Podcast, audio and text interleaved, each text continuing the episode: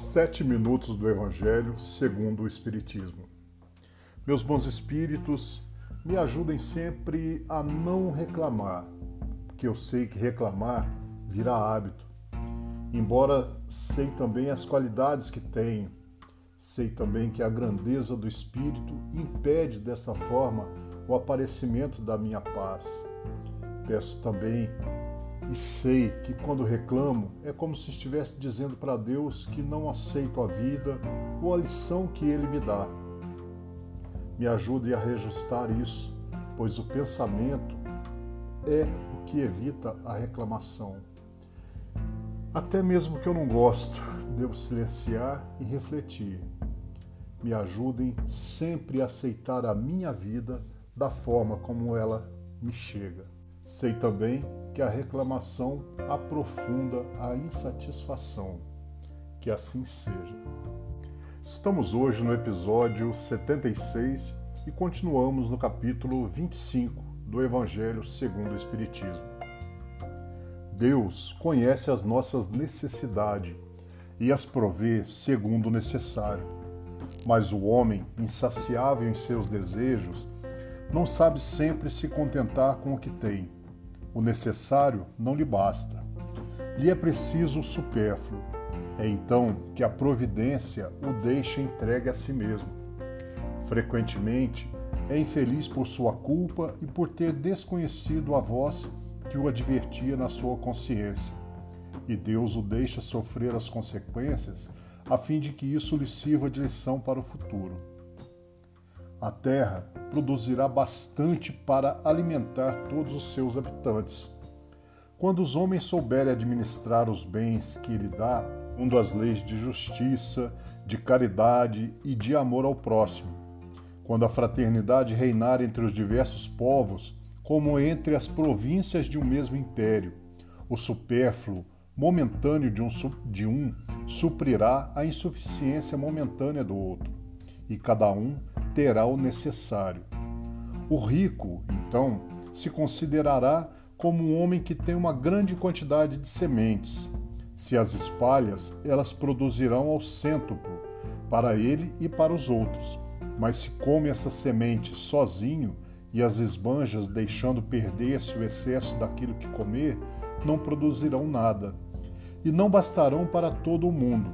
Se as guarda em seu celeiro, os vermes as comerão por isso Jesus disse: Não ajunteis tesouros na terra, que são perecíveis, mas formais tesouros no céu, porque são eternos. Em outros termos, não ligueis aos bens materiais mais importância do que os bens espirituais e sabeis sacrificar os primeiros em proveito dos segundos. Não é com as leis que se decreta a caridade e a fraternidade. Se elas não estão no coração, o egoísmo as sufocará sempre. Fazê-las nele penetrar é a tarefa do Espiritismo. Não vos inquieteis pela posse do ouro. Não os inquieteis pela posse do ouro ou da prata, ou de outra moeda em vossa bolsa. Não prepareis nem um saco para o caminho, nem duas roupas, nem sapatos, nem bastão porque aquele que trabalha merece ser alimentado. Em qualquer cidade ou em qualquer vila que entrardes, informai-vos de quem é digno de vos alojar, e permanecei com ele até que vos afordes. Entretanto, na casa, saudai-a dizendo: Que a paz esteja nesta casa.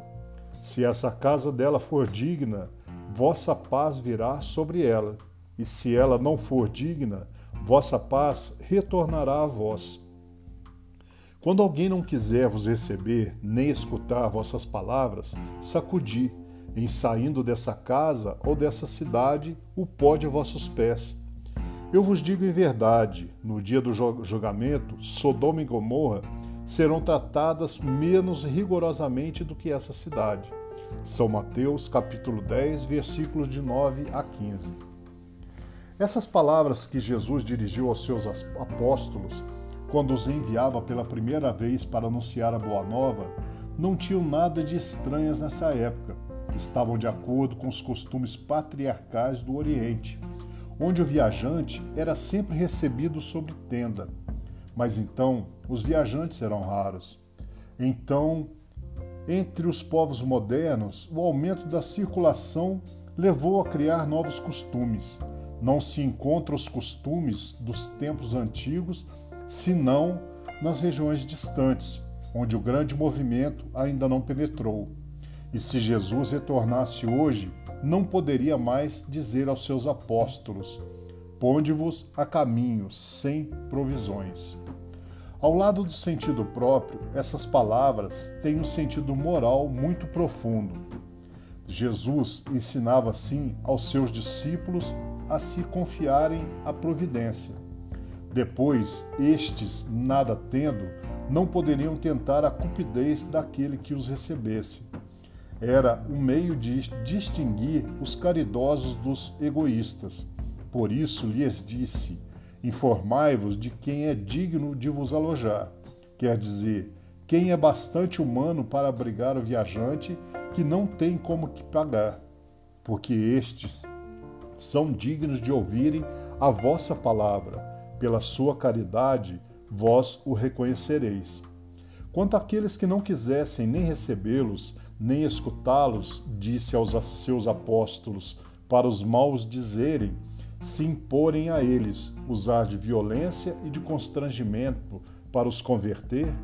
Não, mas para irem pura e simplesmente para outro lugar e procurar as pessoas de boa vontade. Assim, diz hoje o Espiritismo aos seus adeptos: não violenteis nenhuma consciência não forceis ninguém a deixar sua crença para adotar a vossa. Não lanceis anátema sobre aqueles que não pensam como vós. Acolhei aqueles que vêm a vós e deixai em paz os que vos repelem. Lembrai-vos das palavras de Cristo. Outrora o céu se tomava pela violência, hoje pela brandura. E para nossa reflexão, eu tenho que todo problema pode ser solucionado de maneira acertada se fizermos orações afirmativas.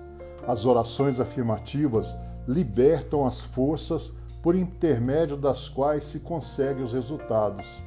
Então mentalize. Abre aspas. Nada me abala ou preocupa. Como poderia me preocupar com as coisas passageiras dessa vida se sou filho de Deus e dotado de todo o poder divino. Fecha aspas. E nesse momento eu desejo, em nome de toda a falange espiritual, agora reunidos muito próximo a, nós, que direcionem sempre nossa caminhada diária. Em nome de nosso Senhor Jesus Cristo, que assim seja.